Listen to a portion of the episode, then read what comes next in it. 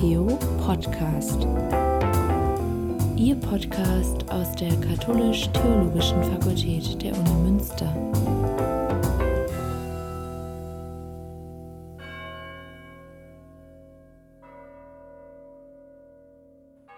Professor Clemens Leonard ist Professor für Liturgiewissenschaft und Projektinitiator des Theo Podcasts. Der Podcast schließt sich der Folge Firmung, eine kleine Geschichte des Initiationsrituals, Teil 1, vom 1.7.2020 an. Hat sie schon einmal eine Liturgie gestärkt? Ich hoffe schon. Für mich selbst kann ich das auf jeden Fall feststellen. Natürlich ist die Stärkung eine Wirkung der Liturgie. Menschen werden aber auch durch viele andere Veranstaltungen und Tätigkeiten gestärkt. Wir haben möglicherweise kein Problem damit zu sagen, dass ein Sakrament stärkt. Was wäre allerdings bei einer Liturgie, wenn jemand sagte, sie habe ihn oder sie nicht gestärkt? Hat dann die Liturgie nicht gewirkt? Vielleicht haben Sie selbst auch schon mal erlebt, dass eine Liturgie Sie nicht gestärkt hat. Die Frage ist bei der Firmung besonders brisant, weil Stärkung als Zweck der Firmung angegeben wird. Und in diesem Sinn ist diese zweite Folge der Interpretationsmöglichkeiten der Firmung eine Frage danach, wie die Vorstellung der Firmung als ein Sakrament, das stärkt, zu verstehen sein könnte. Ich habe gerade gesagt, die Firmung wird als Stärkung bestimmt und dazu könnte man viele alte und neue Texte zitieren, zum Beispiel auch den Katechismus der katholischen Kirche, der sich allerdings auf ein Konzilsdokument des Zweiten Vatikanischen Konzils beruft, nämlich Lumen Gentium Nummer 11. Zitat. Durch die Taufe der Kirche eingegliedert, werden die Gläubigen durch das Prägemahl zur christlichen Gottesverehrung bestellt und wiedergeboren zu Söhnen Gottes sind sie gehalten, den von Gott durch die Kirche empfangenen Glauben vor den Menschen zu bekennen. Durch das Sakrament der Firmung werden sie vollkommener der Kirche verbunden und mit einer besonderen Kraft des Heiligen Geistes ausgestattet. So sind sie in strengerer Weise verpflichtet, den Glauben als wahre Zeugen Christi in Wort und Tat zugleich zu verbreiten und zu verteidigen. Zitat Ende. Dieser Text macht schon klar, dass man die Firmung in Verbindung mit der Taufe verstehen muss. Hier besteht die Gefahr, dass man die Firmung als eine Vollendung der Taufe versteht und je mehr die Firmung notwendig ist, die Taufe zu vollenden, desto mehr muss man behaupten, dass die Taufe ohne Firmung unvollständig ist. In einer katholischen Gesellschaft, wo viele Katholikinnen und Katholiken nicht gefirmt sind, man auch kirchlich heiraten kann, ohne gefirmt zu sein, müsste man viele Menschen als unvollständig getauft verstehen. Was sollte aber unvollständig getauft heißen? Es müsste ja bedeuten, dass all diese Menschen dann überhaupt nicht getauft sind. Das Problem ist daher theoretisch nicht lösbar und muss hier offen bleiben.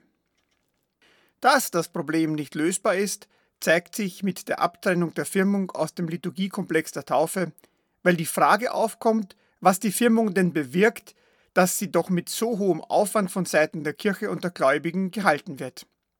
Der bis heute tradierte Lösungsvorschlag versucht, die Frage zu ersticken. Man gibt eine möglichst diffuse und nicht mit einer Erfahrung zu verbindende Antwort, nämlich die Firmung stärkt. Am ältesten Text, der den Gedanken formuliert, sind alle bis heute damit verbundenen Probleme bereits sichtbar. Ich zitiere den Text nach der Einleitung von Reinhard Messner, Seite 139. Die Literaturangabe findet sich am Ende des Podcasts. Messner zitiert dort Faustus von Ries, einen Gelehrten der, des Frühmittelalters, der in einem Text über die Taufe und die Firmung spricht. Und dieser Text wurde in der Folgezeit oft weiter zitiert und als sehr wichtiger, mit einer hohen Autorität versehener Text verstanden. Zitat Der Heilige Geist, der in heilbringender Ankunft über das Wasser der Taufe herabgestiegen ist, schenkt im Brunnen der Taufe die Fülle zur Unschuld, in der Firmung gewährt er das Wachstum zur Gnade. Denn diejenigen, die ganze Lebenszeit in dieser Welt verbringen, haben zwischen unsichtbaren Feinden und Gefahren zu wandeln. In der Taufe werden wir wiedergeboren zum Leben, nach der Taufe gestärkt zum Kampf. In der Taufe werden wir abgewaschen, nach der Taufe gekräftigt. Und so genügen denen, die sogleich nach der Taufe hinübergehen, nämlich sterben, die Wohltaten der Wiedergeburt, denen, die weiterleben, sind jedoch die Hilfen der Firmung nötig. Die Wiedergeburt rettet aus sich heraus diejenigen, die alsbald in den Frieden des seligen Zeitalters aufgenommen werden. Die Firmung bewaffnet und rüstet diejenigen, die aufbewahrt werden zu den Kämpfen und Schlachten dieser Welt. Zitat Ende.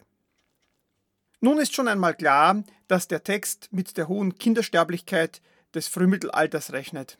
Viele Kinder werden getauft, manche von ihnen auch in einer sehr kurzen Form der Nottaufe, und es gibt keinen Bischof, der sie schnell firmen könnte. Das heißt, der ganze Text muss zuerst das Problem lösen, das es seit der Spätantike gibt, nämlich, dass Menschen als Säuglinge möglichst schnell nach der Geburt getauft werden und dass es nicht möglich ist, sie so schnell zu einem Bischof zu bringen, um gefirmt zu werden. Dieses Problem wird dadurch gelöst, dass der Text einmal feststellt, diejenigen, die getauft werden, kommen in das selige Zeitalter, in den Frieden des seligen Zeitalters, kommen also in unserer heutigen Diktion in den Himmel.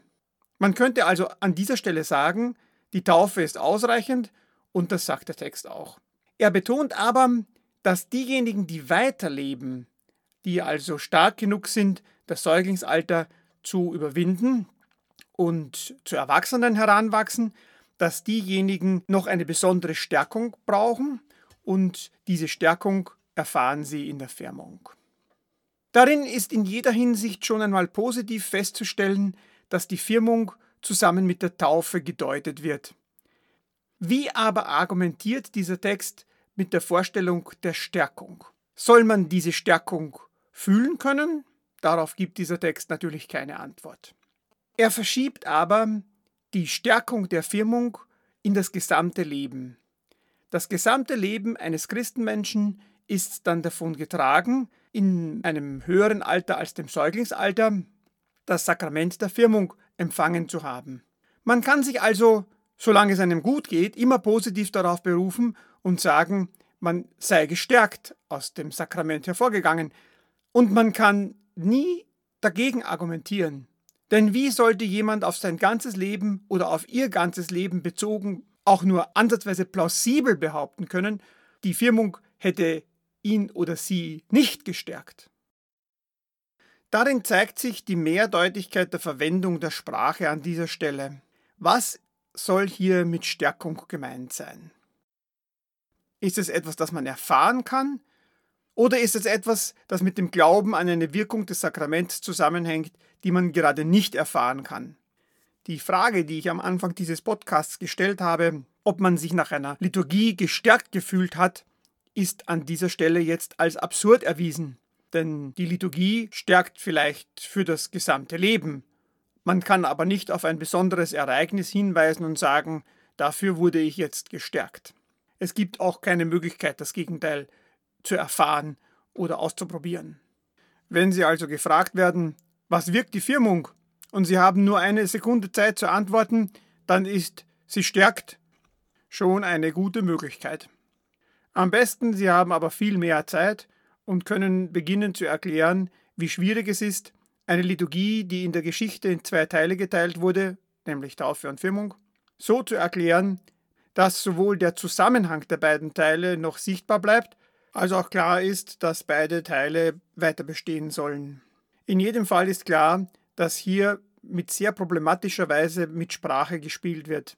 Einerseits ist die kurze Antwort, die Firmung stärkt, ein Angebot, sein Leben in diesem Horizont zu interpretieren. Was soll man andererseits einem Menschen sagen, der oder die sagt, mich hat die Firmung aber nicht gestärkt? Dann würde man sagen, Stärkung ist aber nicht so gemeint, äh, dass es sich hier um ein Gefühl handelt, sondern Stärkung ist eine Sache, die mit dem Glauben zusammenhängt. Die Rede von der Firmung als Sakrament, das stärkt, bleibt problematisch. Vielleicht ist es ein kleiner Trost, dass dieses Problem schon seit über 1000 Jahren besteht. Und auch wir werden es nicht lösen.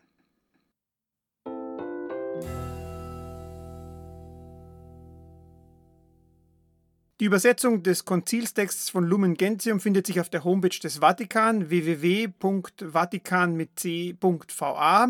Das Zitat und eine Menge Informationen zum Rahmen findet sich bei Reinhard Messner Einführung in die Liturgiewissenschaft, zweite Auflage von 2009, Verlag Ferdinand Schöning, unter der Universitätstaschenbuchbestellnummer und ISBN-Nummer 978 38252 21737, auch online.